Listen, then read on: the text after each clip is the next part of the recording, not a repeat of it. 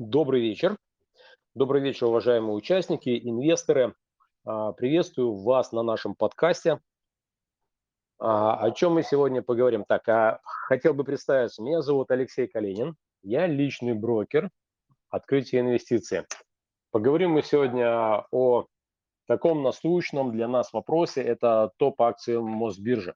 Кто из эмитентов может удивить? Сделали специальное такое провокационное название. И сегодня с нами два наших эксперта. Это Алексей Павлов, главный аналитик по российскому рынку открытия инвестиций, и Дмитрий Черемушкин, финансовый и управляющий партнер консалтинговой компании Xelios. А, ребят, прежде чем начнем, а, прошу, давайте проверим микрофоны. Алексей Павлов. Раз, раз. Слышно меня? Да, слышно, хорошо. Дмитрий. Вот так, Алексей, приветствую, меня слышно? Да, слышно.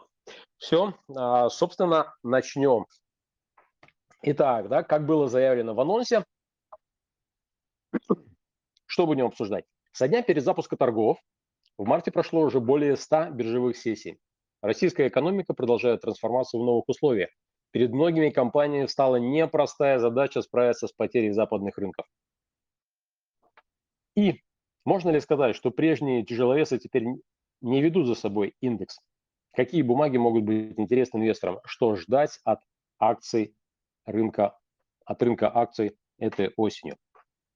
А, для начала, чтобы освежить информацию в голове, а, предлагаю пробежаться по верхушкам. Все-таки у нас а, такой есть и продвинутая аудитория. И начально, Дмитрий, больше вопрос к вам. Расскажите, пожалуйста, да, как вы даете информацию новичкам о том, что такое акции и как с ними работать? Ну, мы обычно новичкам не даем прямо, что, что такое акция. Чуть-чуть уже uh-huh. обычно идем дальше. Люди, наверное, обычно знают, что такое акция, что это долевая часть uh-huh. в бизнесе, вот, э, которая позволяет вам получать доходы компании, если они у нее есть, либо убытки вместе с ней получать, uh-huh. если они тоже появляются. Наверное, вот так вот. Обычно мы уже более профессиональную аналитику делаем, то есть для людей, которые уже купили эту акцию, наконец хотят понять, а что они купили и что теперь с этим делать. То есть э, от обратного, да, не что мы хотим купить, а что купили и что, и что будем делать. Да, потому как раз с приходом большого количества людей в 19-20-х годах uh-huh. образовалось очень много, скажем так, людей, которые как сетью всех заманивали, покупайте акции, покупайте акции.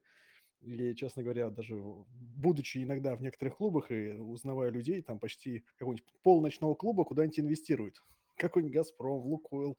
Я, честно говоря, был удивлен этому. Но там никто не знает теперь, что с этими акциями делать. Купили, а дальше что? Угу. Да.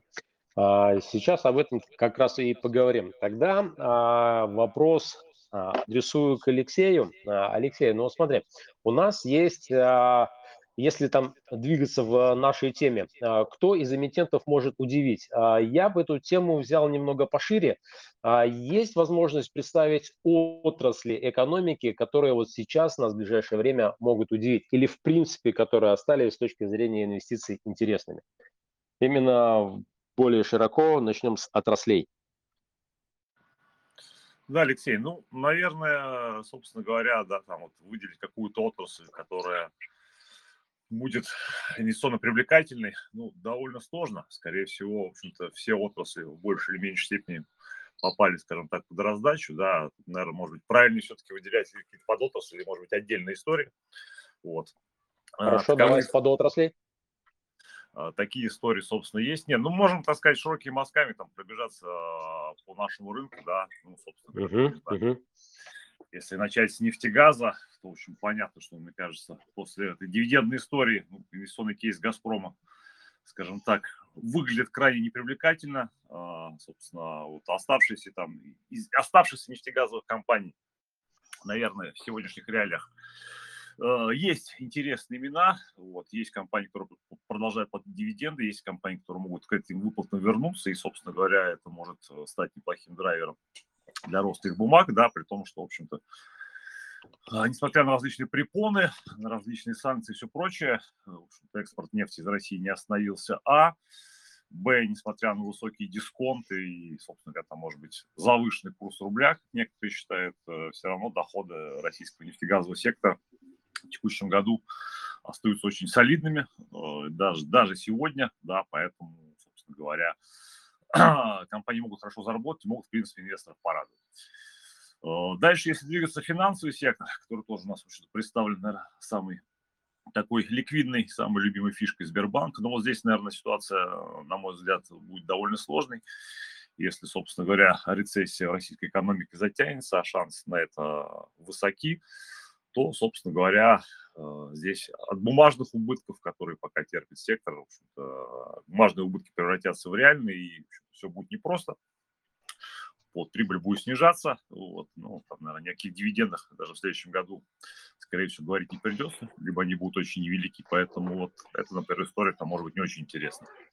Если говорить про ритейл, то здесь, собственно говоря, да, э, я бы разделил там на две части. Есть у нас продуктовый, скажем так, и непродуктовый ритейл. Но вот как показывают вам последние отчеты, вот, ну и вообще соображение здравого смысла, да, продуктовый ритейл, в принципе, скажем, в целом чувствует себя неплохо. Не сказать там, что он сильно выиграл от этой ситуации, ну, по большому счету, может быть, даже и не проиграл, что сегодня также неплохо. Соответственно, именно продуктовая розница э, продолжает демонстрировать там неплохие темпы роста, а, так, на уровне выручки, ну так, там наши ведущие игроки, собственно говоря, и маржинальность держит, а X5 даже в втором квартале неплохо нарастила. Если говорить про ритейл не продуктовый, то здесь, наверное, будет все сложнее. Вот, во-первых, собственно говоря, еще раз, э, затяжная рецессия, падение реальных доходов, это, в общем-то, повод гражданам экономить. Экономить будут в первую очередь не на еде, очевидно.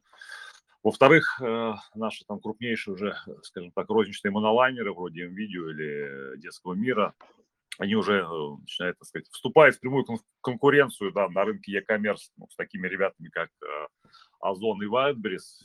И, собственно говоря, а, шансы на победу у них очень невелики. Поэтому еще вот этот фактор тоже, наверное, там будет них отъедать долю рынка. Не будет так динамично расти онлайн-продажи, поэтому вот в сегодняшних реалиях, наверное, да, эти там, и истории, скажем так, выглядят более грустно. А, если говорить про производителей сельхозпродукции, то вот эти компании, наверное, тоже, скажем так, могут быть как раз одним из бенефициаров того, что сегодня происходит. Ну, происходит в мире, я имею в виду. А, рост цен на ряд сельхозпродукции в связи там, с проблемами а, поставок из России, из Украины.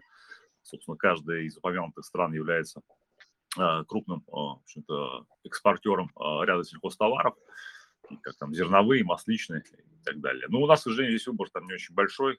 Есть по большому счету только, наверное, Русагра, диверсифицированный сельхозпроизводитель собственно говоря. Ну, как смежная история, наверное, с ним а, это производитель удобрений. Да, понятно, что если сельхозпродукция стоит дорого, то на удобрениях фермеры экономить не будут. И, собственно говоря, а, те котировки, та стоимость а, различных там, да, удобрений на, на глобальных рынках, которые мы наблюдаем в текущем году, она все, собственно говоря, это подтверждает.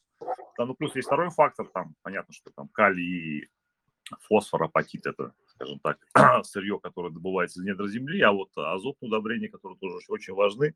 Основным сырьем для их производства является газ. Ну, собственно говоря, сколько стоит газ в Европе и в Азии, все тоже прекрасно знают, и, соответственно, понятно, что на этом фоне, ну, в всяком случае, там европейские заводы, видимо, вообще в этом году встанут по производству азота, что также цены поддержит. А, если говорить э, про наши оставшиеся, скажем так, сырьевые истории, ну, в первую очередь, металлурги, да, то здесь ситуация скорее не очень простая. Ну, для столеваров вообще все грустно. Фактически от экспорта их отрезали. Там что-то еще продолжает делать НЛМК, отгружать на свои европейские, американские активы э, слябы и прочую продукцию низкого передела. И, ну, тут тоже как бы непонятно. Сегодня отгружаешь, что будет дальше, да большому счету Северстали ММК уже в СДН листе, против Евраза также видны европейские, э, британские санкции, и, в общем, а, внутренний рынок затоварен, цены падают, загрузка мощностей низкая, ну, в общем, отчетность компании предпочитает не публиковать, видимо, чтобы не шокировать инвесторов. И понятно, что во втором полугодии все будет гораздо сложнее. Собственно, производители цветных металлов, ну, они там держатся чуть бодрее, но тоже, собственно говоря, вся вот эта история с энергокризисом может в конечном счете привести к рецессии, к мощной рецессии в европейской экономике. Вот. И, может быть, не только там. И, соответственно, это, наверное, основной такой риск для commodities, ну, в первую очередь для металлов, если там цены начнут снижаться, то все будет там еще более грустно, соответственно.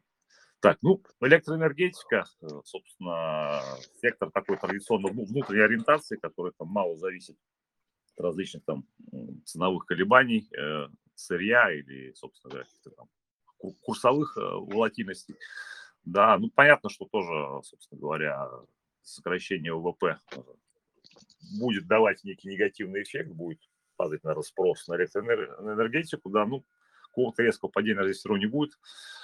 Отрасль такая не слишком эластичная по, а, по чувствительности спроса к колебаниям ВВП, поэтому, наверное, здесь будет плюс-минус стабильно, но вот здесь можно там некоторые выделить бумаги, да, посмотреть традиционно, да, там наши самые, скажем так, наверное, интересные э, истории в электроэнергетике, они будут связаны с высокими дивидендами. Ну, в принципе, эти компании продолжают их платить. Вот. Ну, в телекомах у нас, по сути, есть только, э, наверное, МТС и Ростелеком, да, из того, что более-менее интересно инвестировать. Ну, изменили ликвидного там есть Таттелеком, соответственно. Вот. Но МТС, Таттелеком тоже как дивидендный кейс, наверное, вполне можно рассматривать в текущих реалиях. Вот. В принципе, да, там санкции, конечно, тоже принесут телеком проблемы. Это, в первую очередь, связано, наверное, с удорожанием а, оборудования, усложнением схем поставок, соответственно, снижением free cash flow, но, тем не менее, в общем, наверное, какой-то вменяемый неплохой дивиденд компании платить, собственно говоря, смогут. Недвижимость, ну, здесь тоже, видимо, на рынке, если говорить именно про рынок жилой недвижимости, да, скорее всего, мы увидим стагнацию или, может, в перспективе даже там, снижение цен.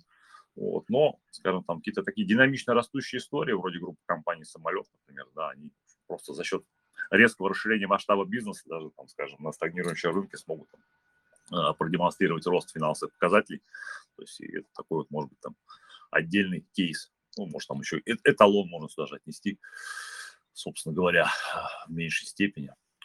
А, если говорить там про транспортный сектор, ну, у нас он тоже сильно фрагментирован. А, говоря о тех компаниях, которые, скажем так, стали наверное, там, бенефициарами сегодняшних, э, в сегодняшних реалиях, да, это, наверное, Global Trans, по весне э, стоимость аренды полувагонов вообще были на исторических максимумах, сейчас они чуть подснизились, но в любом случае финрез хороший. Вот, компания всегда славилась хорошими дивидендами, но сейчас как бы есть проблема, да, Global Trans, э, это контора кипрская, соответственно, торгуются расписки, и в сегодняшних реалиях дивиденды платить не могут, поэтому либо как-то будут разрешены вопросы между Евроклиром и НРД, ну, либо, собственно говоря, переезд в Россию – что, в общем-то, из кипрской юрисдикции э, вполне реально сделать и как бы относительно несложно.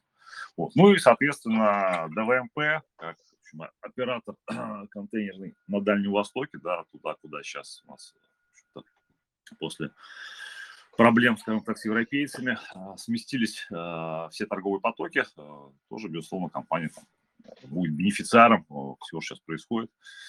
Вот. В прошлом году, собственно, уже ДВМП неплохо заработал.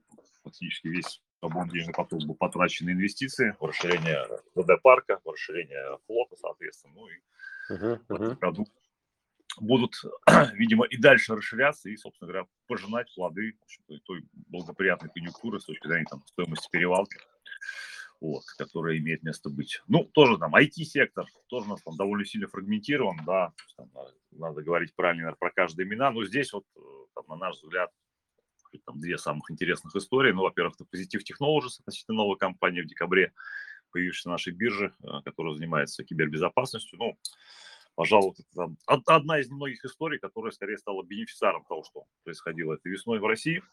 Вот, потому что исход, собственно говоря, западных вендоров, он просто освободил поляну, и теперь, в общем, ребята имеют возможность ну, поставлять свою конкурентную, которая и так была конкурентная продукция, вот, но теперь, собственно, фактически можно сказать, почти безальтернативная.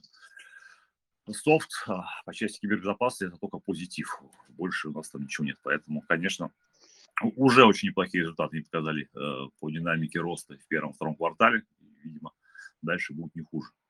Ну и, собственно, Озон, там уже вот э, говорил я про то, что сейчас начинается уже схватка непродуктовых ритейлеров, да, э, с крупнейшими e-commerce ритейлерами. Понятно, что все у нас очень быстро двигается в сторону электронной торговли. Ну и Озон, как один из лидеров, вчера у них была отчетность, кстати говоря. Наконец-то они вышли на положительную EBITDA, что многие ждали, а многие даже и не верили, что такое возможно. Так что теперь, в общем-то, как бы только вперед, только вверх.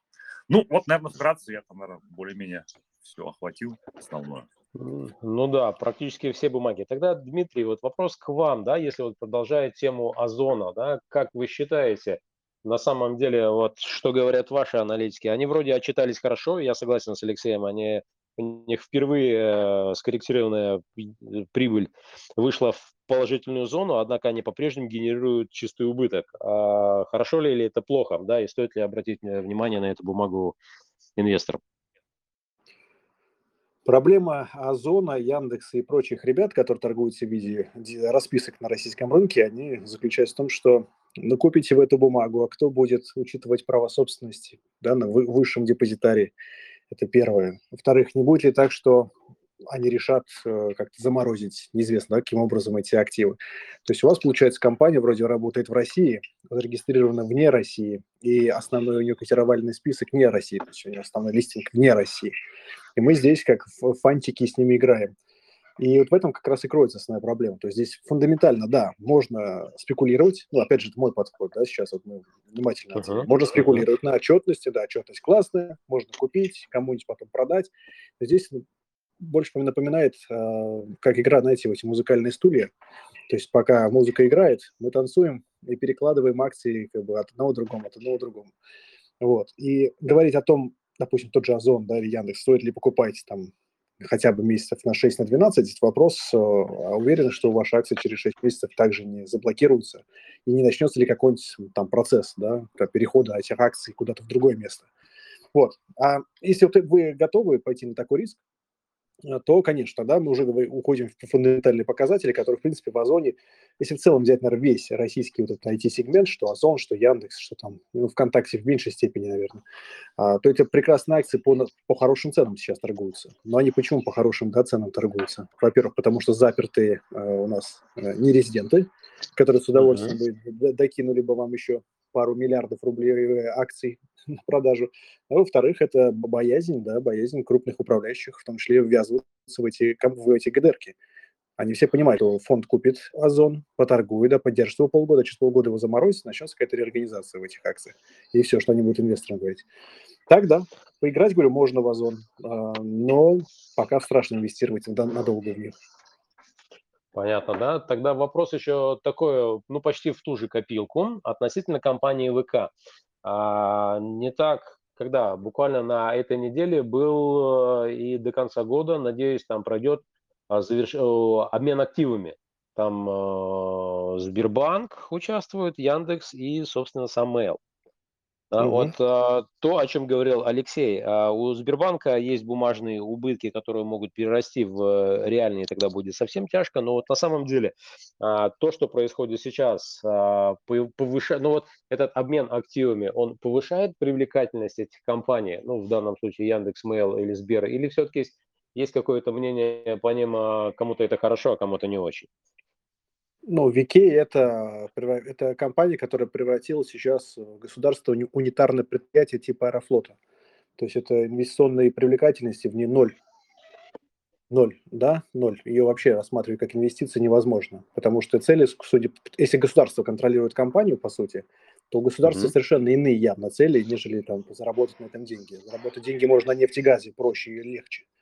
Поэтому ВКонтакте это больше другая функция теперь у ВКонтакте. Какая-то социальная, да, может быть, не знаю, э, правоохранительная функция, но не зарабатывание денег. Опять же, мое личное мнение. А поэтому э, то, что Яндекс э, там получит что-то, да, допустим, получит доставку, он укрепнит свою да, долю по доставке. Это хороший бизнес, и в будущем он будет давать очень хорошие результаты. В целом у Яндекса сейчас собираются хорошие бизнесы с хорошей будущей, там, ну, кто-то сейчас уже хорошая маржа, да, дается, там, допустим, рекламная, таксишная, и доставка. Если мы посмотрим с вами Uber, Uber, да, а, компания uh-huh. несколько лет назад размещалась как компания, которая занимается доставкой людей из точки А в точку Б, такси. Сейчас uh-huh. эта компания, прежде всего, э, это компания по доставке чего-либо, да, еды там прежде всего, например. Вот. И Яндекс в будущем может стать как раз-таки не рекламной компанией, которая зарабатывает за счет рекламы, а компанией, которая доставляет что-то, чинит что-то, э, людей и так далее, а не даже не поисковый бизнес. Поэтому Яндекс в этом плане очень хороший актив сейчас а, для себя забрал. И, конечно, все прекрасно, кроме, кроме одного, что Яндекс – это не российская компания. Вот. А что касается Сбера, для Сбера это вообще, ну, с точки зрения финансовой части, да, там, фундаментальных каких-то прибылей, будущих операционных прибылей, пока это настолько ничтожный бизнес, что он никак не влияет на оценку бизнеса Яндекс, ой, Сбербанка в моменте. У Сбербанка сейчас основное – это увидеть его, наконец-таки, баланс, когда он, может быть, отчитается о нем когда-нибудь, и увидеть, сколько там действительно балансовой стоимости приходится, да, сколько капитала у компании – Uh-huh. И есть ли убыток у компании. Поэтому на Яндекс это, на, ой, на Яндекс, на Сбербанк это в моменте вообще никто инвесторов, наверное, смотреть не будет. Вот как-то так я бы ответил. Понятно. А, Алексей, вот к вам вопрос. А, просматривая сектора экономики, не, не нашел, вы ничего не сказали о секторе здравоохранения. Он у нас как-то представлен, и есть ли компании, кого можно обратить внимание из этого сектора? Ну, сектор здравоохранения, если говорить там, да, более-менее ликвидная история, они, правда, тоже обе, обе истории в расписках. Это, собственно говоря, сеть клиник мать и дитя. И, собственно говоря, а, Европейский медицинский центр, а, GMC, тикер, а, тоже ГДР, обе бумажки торгуются у нас на бирже. Ну, в целом тоже, как бы, наверное, проблема основная сейчас в том, что, учитывая вот это вот статус ГДР, да, и кипрское резидентство, компании не могут платить дивиденды, чем они всегда, в общем-то, славились. Вот. Ну, плюс, собственно говоря, наверное, в моменте, ну, слава богу, вроде бы на убыль пошла история с ковидом, а последние годы, на самом деле, эти ребята неплохо на этом зарабатывают. И это тоже нужно понимать. Поэтому, скажем так, э, для той же там MDMG прошлые первые полгода, да, получается неким эффектом высокой базы, например, да, были недавно операционные результаты, которые, может быть, кого-то не впечатлили. Вот. Но в целом, как бы, мне кажется, кейсы интересные, опять там, с учетом нынешних ценовых уровней, ну, стоят они, в общем как бы крайне недорого. Вот. И с точки зрения, с точки зрения да, оценки стоимости их бизнеса, наверное, тоже истории эти вполне могут там найти место в инвестиционном портфеле. Понятно. Услышал. Так, а еще хотел обсудить а, тогда наш а, вот удобрение.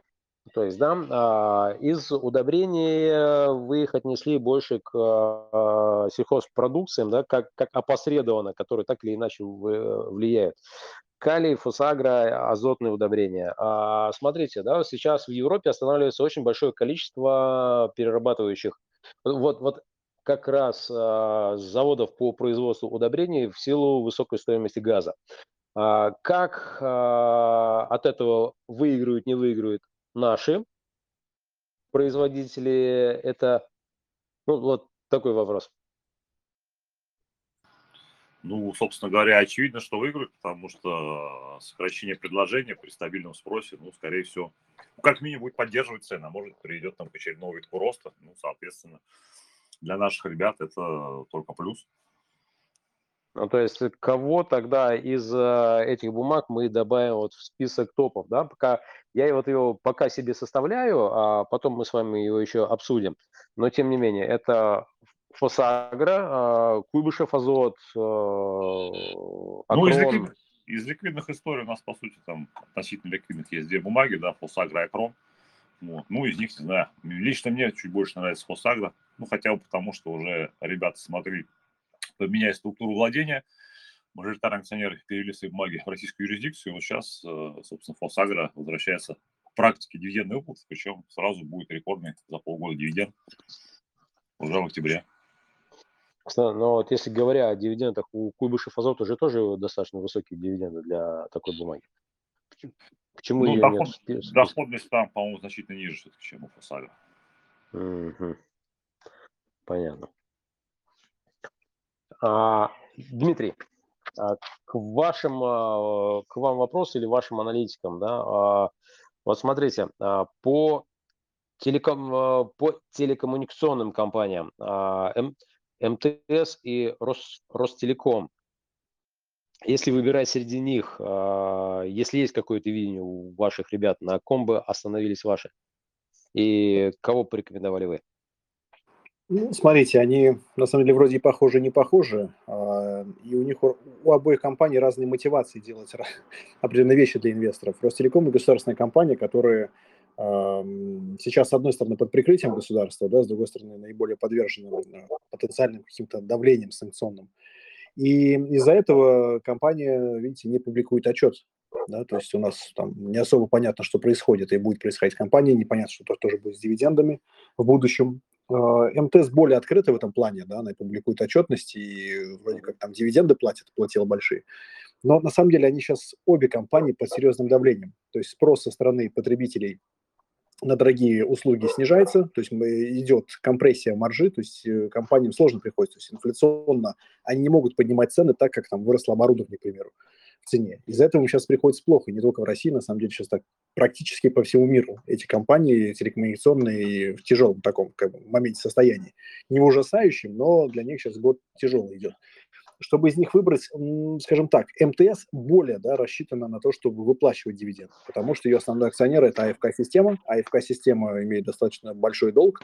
Этот долг нужно обслуживать. А одним из ключевых э, денежных потоков, которые АФК-система имеет, это у нас МТС. Да? Поэтому э, мы не знаем, сколько заплатит МТС в этом году, потому что все-таки у них закончилась их э, дивидендная политика, по-моему, да, в 23 да, 22 году все закончилось предыдущей див-политикой, а новую они так и не приняли. И последние данные выходили, что они пока на неопределенный срок отложили принятие див-политики. И здесь, с одной стороны, мы вроде верим, что МТС, как и раньше, будет выплачивать дивиденды, потому что у нее есть на то основание, да, то есть такая система.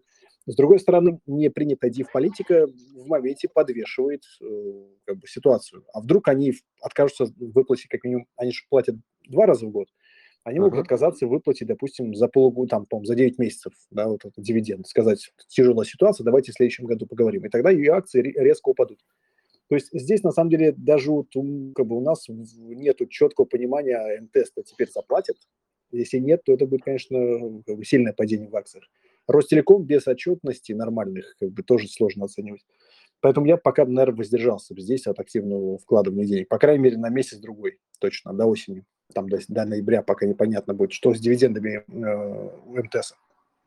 Как а, слушай, так, а вот если говорить про МТС и АФК-система, там есть еще такой э, достаточно интересный актив, как э, Сигежа или Сигежа, э, наша деревообработка. Э, что о ней думаете? Да? да, потому что в свое время компания была очень активна, выходила на IPO, и э, как любое новое имя была интересна на российском рынке. Сигежа, да, если правильно, Сигежа. Э, значит, Сигежа до 24 а, февраля это была одна из наших любимых компаний, потому что у нее был четкий, понятный э, план развития. У них были выделены деньги на строительство новых а, мощностей. А, выходили уже из новые проекты, которые они заканчивали, и примерно был понятен денежный поток на следующие годы. А, значит, с введением санкций со стороны ЕС о том, что они там э, всякие пиломатериалы да, из России перестают э, э, импортировать в Евросоюз, стало непонятно, а как это повлияет на Сигежу в конечном итоге. Там Сигежа говорит, что туда они могут что-то перенаправить, но там цены упали. То есть ситуация Сигежа в целом мы оста- остаемся привержены тому, что Сигежа компания хорошая, но а, у нас непонятен теперь э, вот этот план. То есть, знаете, когда вы видите, что Сигежа через год будет зарабатывать столько, да, там на 20% больше, через два года у нас 50% uh-huh, будет uh-huh. больше зарабатывать, теперь непонятно, а будет ли она зарабатывать хотя бы на 5% больше в следующем году, чем в этом. Э, вряд ли там будет какая-то серьезная просадка, да, но через сколько компания адаптируется к новым рынкам, к новым ценам, к новым там перепрофилированию, а не отменит ли она э, заранее запланированные эти капитальные вложения, которые в будущем должны были инвесторам в виде дивидендов прийти. То есть сейчас тоже такое, знаете, в моменте подвешенное состояние, и мы ждем вот, вот буквально там еще квартал-другой, что же будет дальше делать компания. То есть мы сейчас держим наши позиции, то есть у нас так холд, так называемая рекомендация, да, те, у кого есть, держим, э, но для покупки нужны драйверы э, роста – которые пока непонятно, они все-таки реализуются или нет. Вот. Менеджмент пока так прям четко нам на это не ответил.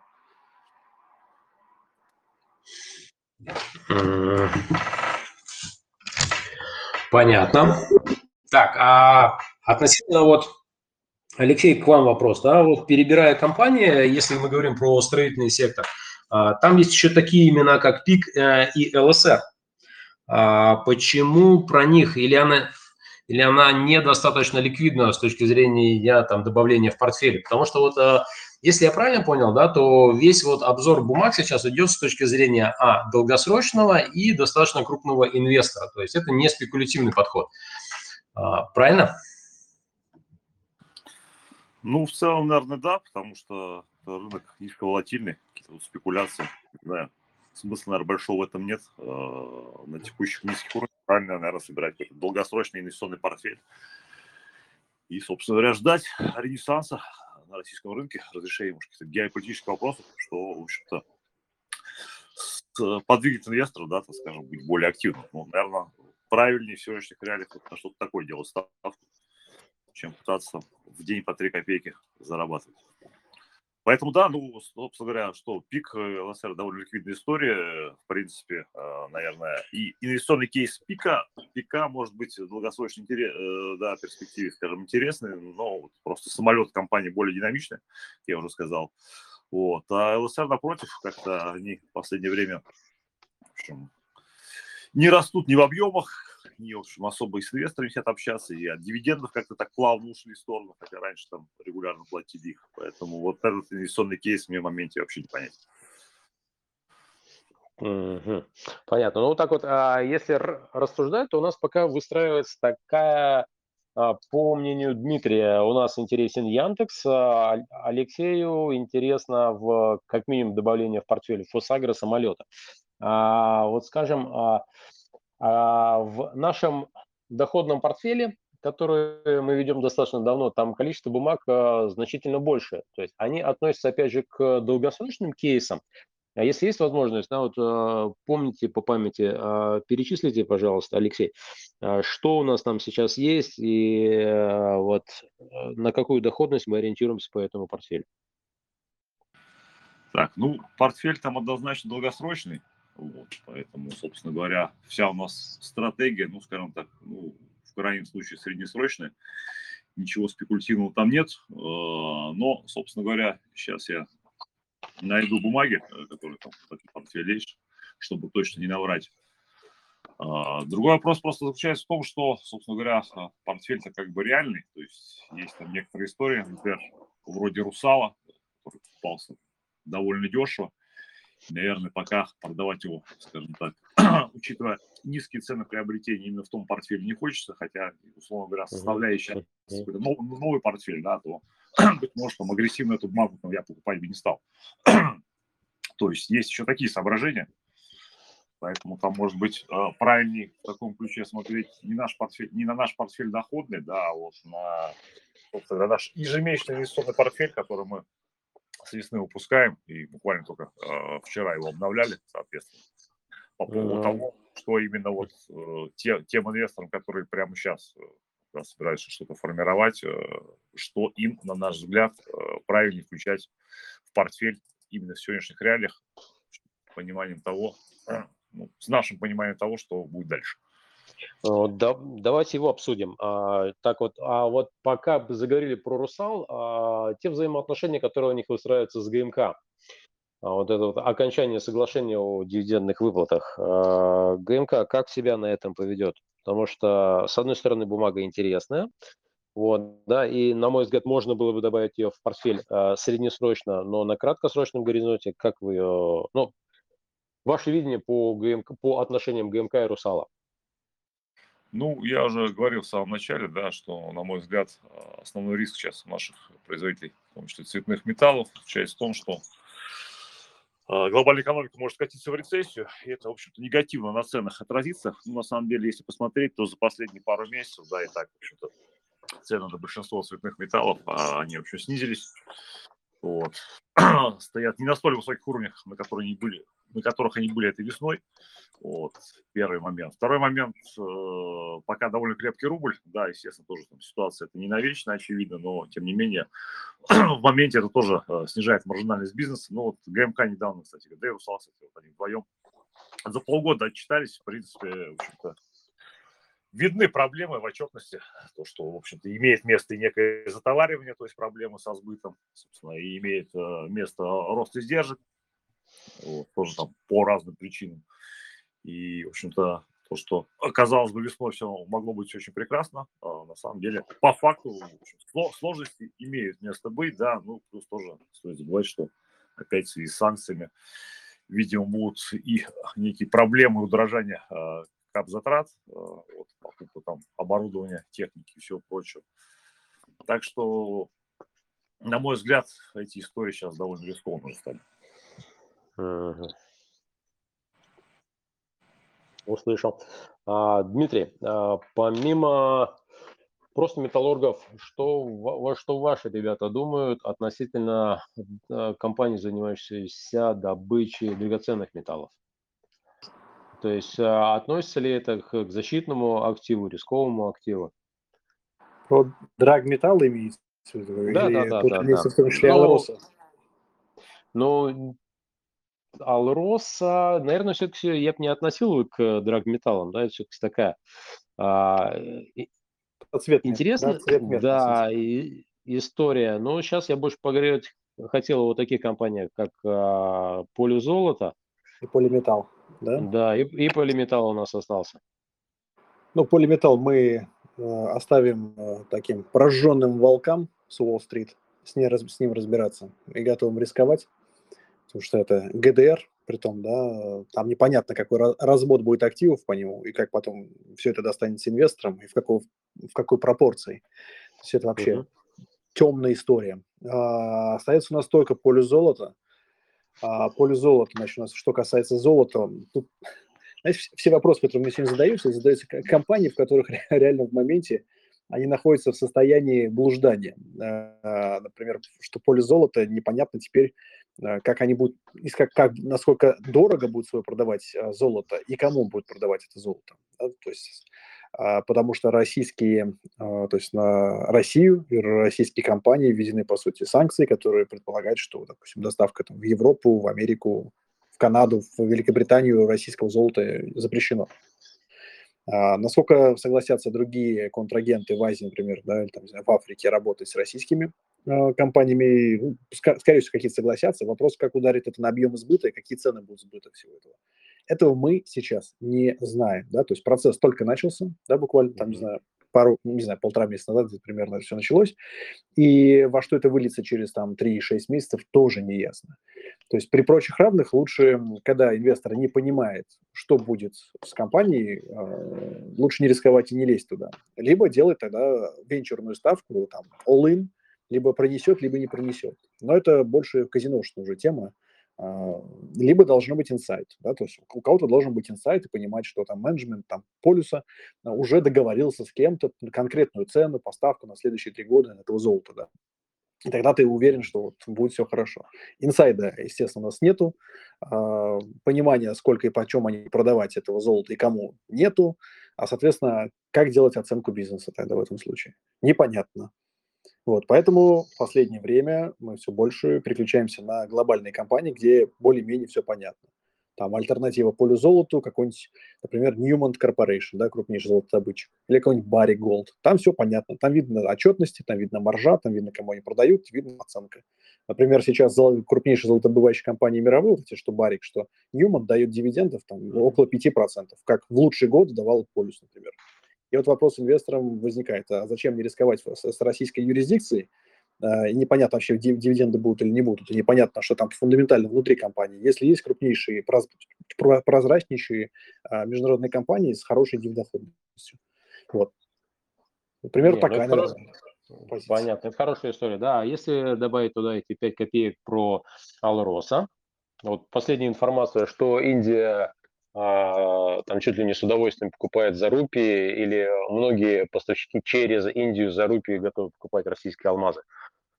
Да, это очень хорошая история, э, спекулятивная. Если посмотрите, после этих новостей э, компания начала э, подрастать, то есть народ на этом начал спекулировать, конечно пожалуйста, говорю, здесь, видите, сейчас российский рынок превращается в слух какой-то в слухи, а, я это называю пампендант, знаете, такая стратегия в Америке, на penny stocks это у нас э, копеечные акции, то есть компании, которые на внебиржевом рынке торгуются.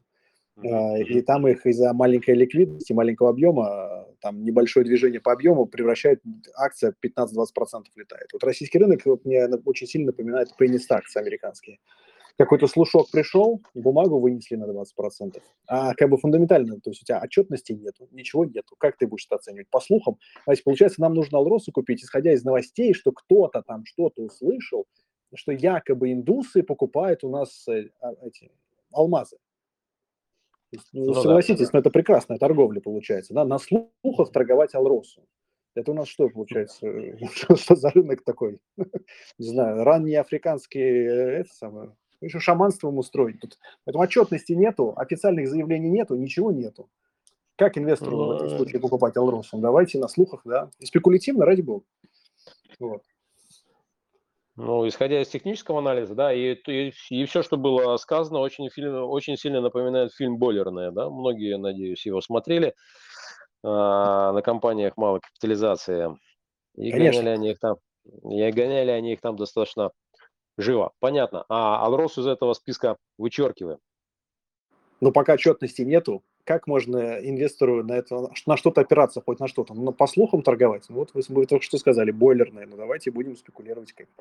Не, ну, ребят, у нас же тема акции, топ акции, э, о, вернее, тема нашего эфира – это топ акции Мосбиржи. Кто из эмитентов может удивить, да? Я вот пытаюсь а, собрать тот портфель, который действительно может удивить, да, или, по крайней мере, а, и, и именно с этой целью я, и, и, при, и были приглашены такие специалисты, как вы.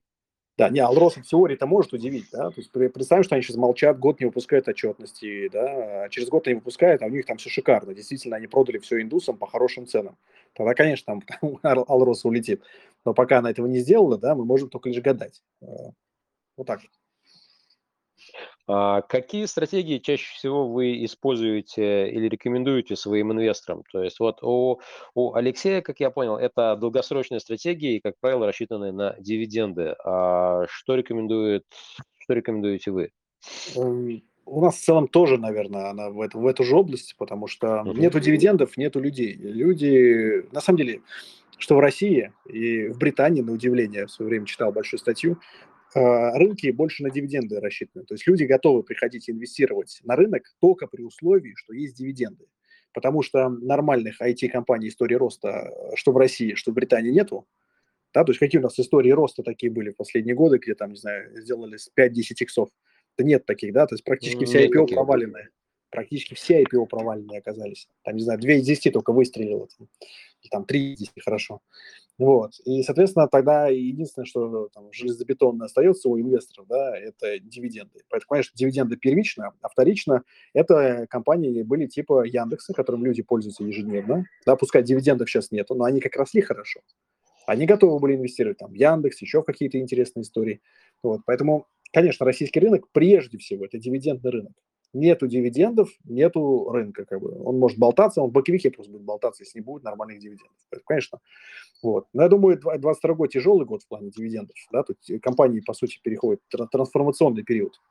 Поэтому сейчас мы скорее клиентов э, переориентируем с э, компаний акций, по крайней мере, с, там, с большей части акций, на облигации. То есть вам нужен денежный поток, купите облигации. Даже тот, тот же ВКонтакте, да, у нас Вики, который называется. Uh-huh, то есть сейчас uh-huh. я прям открою банды по нему, а, скажу доходность. Ну, то есть зачем мне Вики, который непонятно, что с ним там будет, если у меня я, я могу купить там облигацию. Сейчас, к сожалению, закрылся рынок, но, по-моему, последние а, данные по доходности были в районе 9%. То есть пожалуйста, зачем покупать акцию, точнее ГДР, да, и купите облигацию российскую в Вике с 9% доходностью дивидендной и получаете mm-hmm. доход. Все, вот вам дивиденды, считайте. Понятно. Вот как-то так. А, Алексей, а, не разобрали еще и не вспомнили такую бумагу, как Тинькофф Банк. А, есть ли какое-то аналитическое покрытие по этому инструменту? Ну, мы, собственно, про банки говорили в самом начале. Я думаю, что здесь перед медведем все равны, большому счету. Вот, э, собственно, так что у всех будут проблемы, у Тинькофф их не будет, ну, такое исключено. Угу. Поэтому мне кажется, что у финансового сектора все будет непросто. Вот сегодня у них была отчетность, там, краем глаза видел. Полную отчетность они не опубликовали, тем не менее. Все не так здорово, как могло бы быть. вот, в мирное время, а может быть все еще хуже. Так что относительно, относительно банков никакой эйфории у меня нет, будь то это Тинькофф или Сбер. А вот еще Сан- Санкт-Петербург, а, ну, он, ну это мелкий банк, да, он в принципе не рассматривается как инвестиционный кейс. Ну, почему? Не такой уж он и мелкий. Вот, ну, собственно говоря, менее ликвидный, да.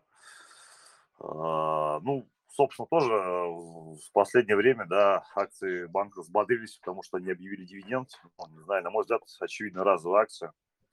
Вот, просто мажоритарий выводит деньги. Ну, наверное, в сегодняшних реалиях еще раз ждать от наших банков щедрых выплат, мне кажется, очень оптимистично. Понятно, услышал. А знаешь, что Дмитрию необходимо а, уходить уже плюс-минус в это время? Дмитрий, если есть какие-то, какой-то ваш портфель, который вы рекомендуете клиентам, вот а, перечень бумаг, а, коротенько.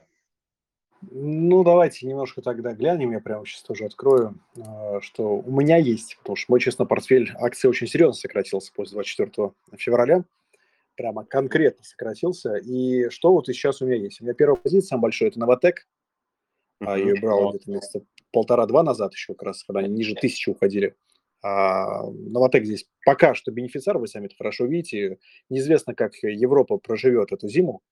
А пока не очень хорошо. Ну, пока. На самом деле, я думаю, они хорошо переживут, учитывая там, что и Германия, и Франция заполнили свои хранилища более чем на 80%. А, наши немного передергивают. Ну, опять же, это мое личное мнение, да, что все, все у них будет плохо. В, в плане отопления, наверное, будет все хорошо. Вот в плане экономики за счет э, дорогих энергоресурсов, да, там много вопросов. А тут же вопрос, то, что они накопили хранилище, которое есть, там 80% в Германии, там Франции, это э, берется там, не знаю, средняя статистическая зима э, в Европе, которой этих объемов будет достаточно, чтобы прожить.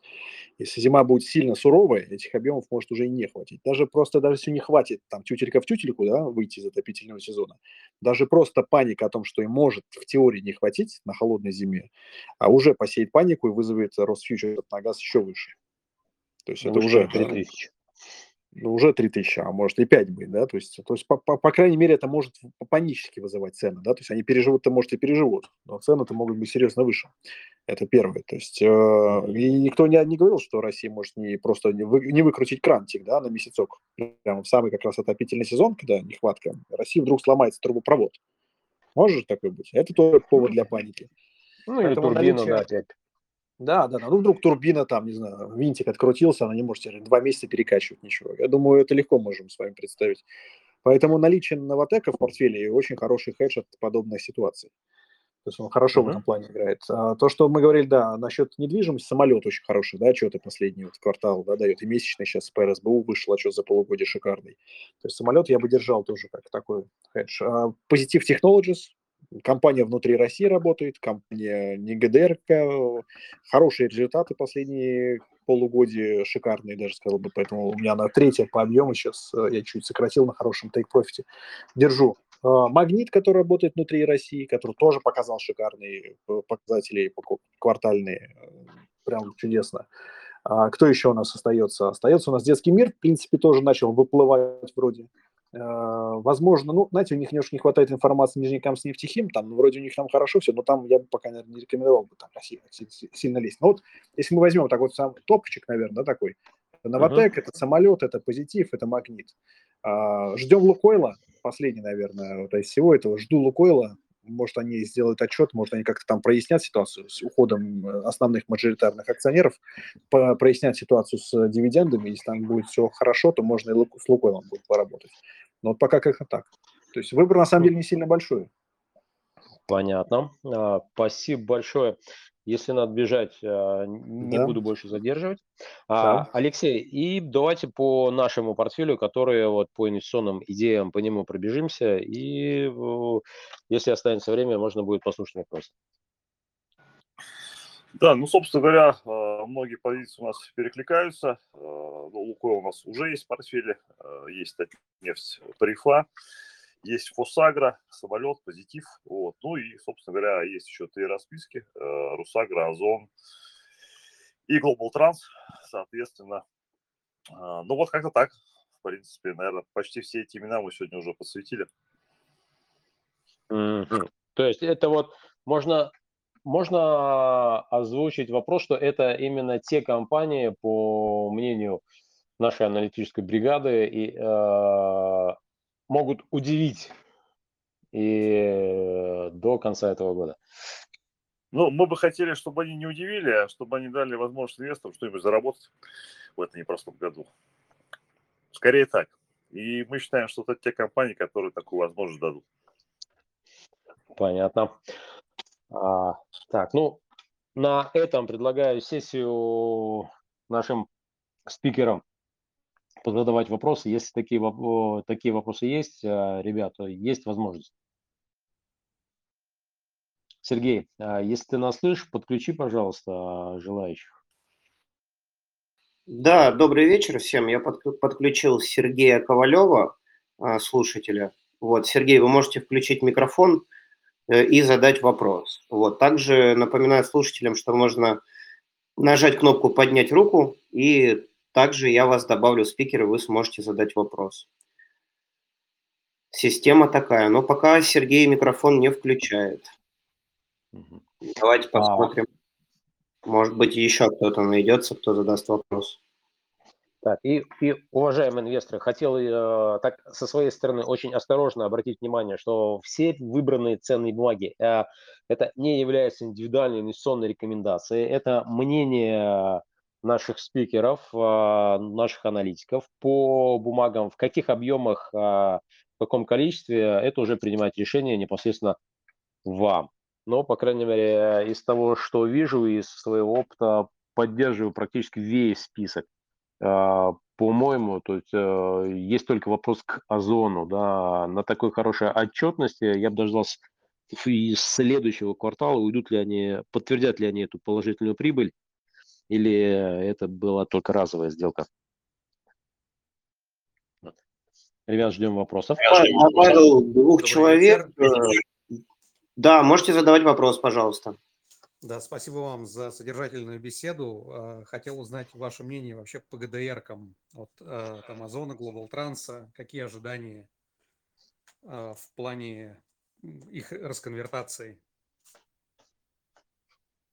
Ну, смотрите, здесь как бы ситуация наверное, и простая, и сложная. Да, простая заключается в том, что спасение утопающих – дело рук самих утопающих. То есть все эти кейсы могут размотать только сами эмитенты потому что все компании, которые вы назвали, да, это компании не российской юрисдикции, все вот эти вот истории там с принудительной расконвертацией и все прочее, они как раз к этим компаниям никакого отношения не имеют.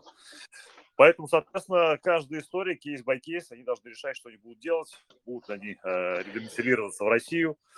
Вот. Быть может, как там что-то вот э, Русагро собирались, но пока тишина, да, перебраться на другую биржу, например, с Лондона получить листинг в Гонконге, условно говоря. Ну, наверное, тоже не все так просто. Вот. То есть все эти компании должны сами что-то делать. Ну, либо, собственно, ждать у моря погоды, э, если бы, жизнь вернется на круги свои, но, во всяком случае, в плане взаимодействия НРД и Евроклира это будет самое простое решение. Я так понимаю, что большинство как раз, ну, скажем так, надеются, наверное, именно на этот кейс, поэтому пока никто никуда не спешит. Я думаю, что какие-то реальные там действия, они уже будут либо ближе к Новому году, либо в следующем году. Если, если ничего не изменится на Западном фронте, как говорится. Угу. Спасибо. Еще вопрос? Добавил также Валерию. Вот, Валерия, если у вас есть вопрос, можете включить микрофон и задать его. Микрофон в Телеграме – это зеленая кнопка. Большая, мимо нее не промахнуть. Сложно промахнуться. Так, ну что же, можно поднять еще руку, пока Валерия не задает вопрос. Есть еще у нас время немножечко. Уникальная возможность э, задать вопрос нашему главному аналитику по российскому рынку. Пока не задали еще вопрос, если позволите, второй. Спасибо за ответ. Uh-huh. На первый. А по компаниям, которые имеют а, юрисдикцию зарубежную, ну вот Лукойл, например, а, тоже какое ваше видение решение этих, ну, скажем так, не проблем, а решение этих задач. Я не очень понял вопрос э, зарубежную юрисдикцию. Ну, да, Лукойл, э, Лукойл не, не да, вот. Да, к примеру, там Лукойл компания, а, а я насколько понимаю, она... Но она же российская компания. Лукойл российская Поэтому... компания. Почему зарубежная? Да. Да. А, я имею в виду, что если она дивиденды сейчас будет платить не на Кипр, разве? Нет, ну смотрите, там же тоже, там история вторая, то есть почему Лукойл не платил дивиденды по итогам 2021 года, потому что мажоритарные акционеры, так понимаю, в том числе и господин Ригберов, они, по крайней мере, часть бумаг у них была в АДР. И, собственно, на свои АДР они дивиденды эти получить не могли. Ну, то есть, какой им смысл, в общем-то, платить в никуда, э, если можно подождать там полгода и заплатить себе. Сейчас пройдет расконвертация, все получат, ну, во всяком случае, мажоритарии получат акции, и тогда уже, то есть вот это еще одна проблема, да, по которой, например, почему Фосагра там сейчас решили платить, а до этого и не платили дивиденд. То же самое, я так понимаю, что господа Гурьева владели бумагами, ну, в том числе, видимо, через какие-то западные юрисдикции, или, по крайней мере, частью бумаг, да, до которых бы эти дивиденды не дошли. Как только они, собственно, владение перевели в российскую юрисдикцию, сразу появилась возможность заплатить дивиденды. Ну, заплатить дивиденды можно всегда. Появилась возможность их еще и получить, собственно говоря. Поэтому вот у Лукойла точно такой же кейс. Э, будет расконвертация расписок, я думаю, что к концу года. Ну, там, скорее, сейчас другая история, да, если вы наблюдали, то Здесь где-то пару недель назад была новость о том, что Лукойл сказал, что он готов выкупить все свои евробанды у желающих и будет со всеми разговаривать. То есть вот это, конечно, собственно говоря, может, скажем так, поснизить в моменте его денежную подушку, и, собственно, дивиденд может быть не такой большой, может быть, кто-то рассчитывает. Но все равно, в любом случае, то есть, условно говоря, там 800 тысяч рублей разово вполне может выплатить. Благодарю, понял. Спасибо. Понятно. А, спасибо, ребята, за вопросы. А, по-прежнему ждем вас на наших а, подкастах, на наших встречах. Будем рады общаться вживую, слушать от вас вопросы. Будем приглашать тех, кого только можем. Стараться, чтобы это были очень интересные спикеры. Надеюсь, наша сегодня встреча была полезной. Перечень бумаг и информация к размышлению получена, потому что там каждый будет принимать для себя самое интересное решение. Всем спасибо, всем всего доброго. Спасибо, всем удачных инвестиций.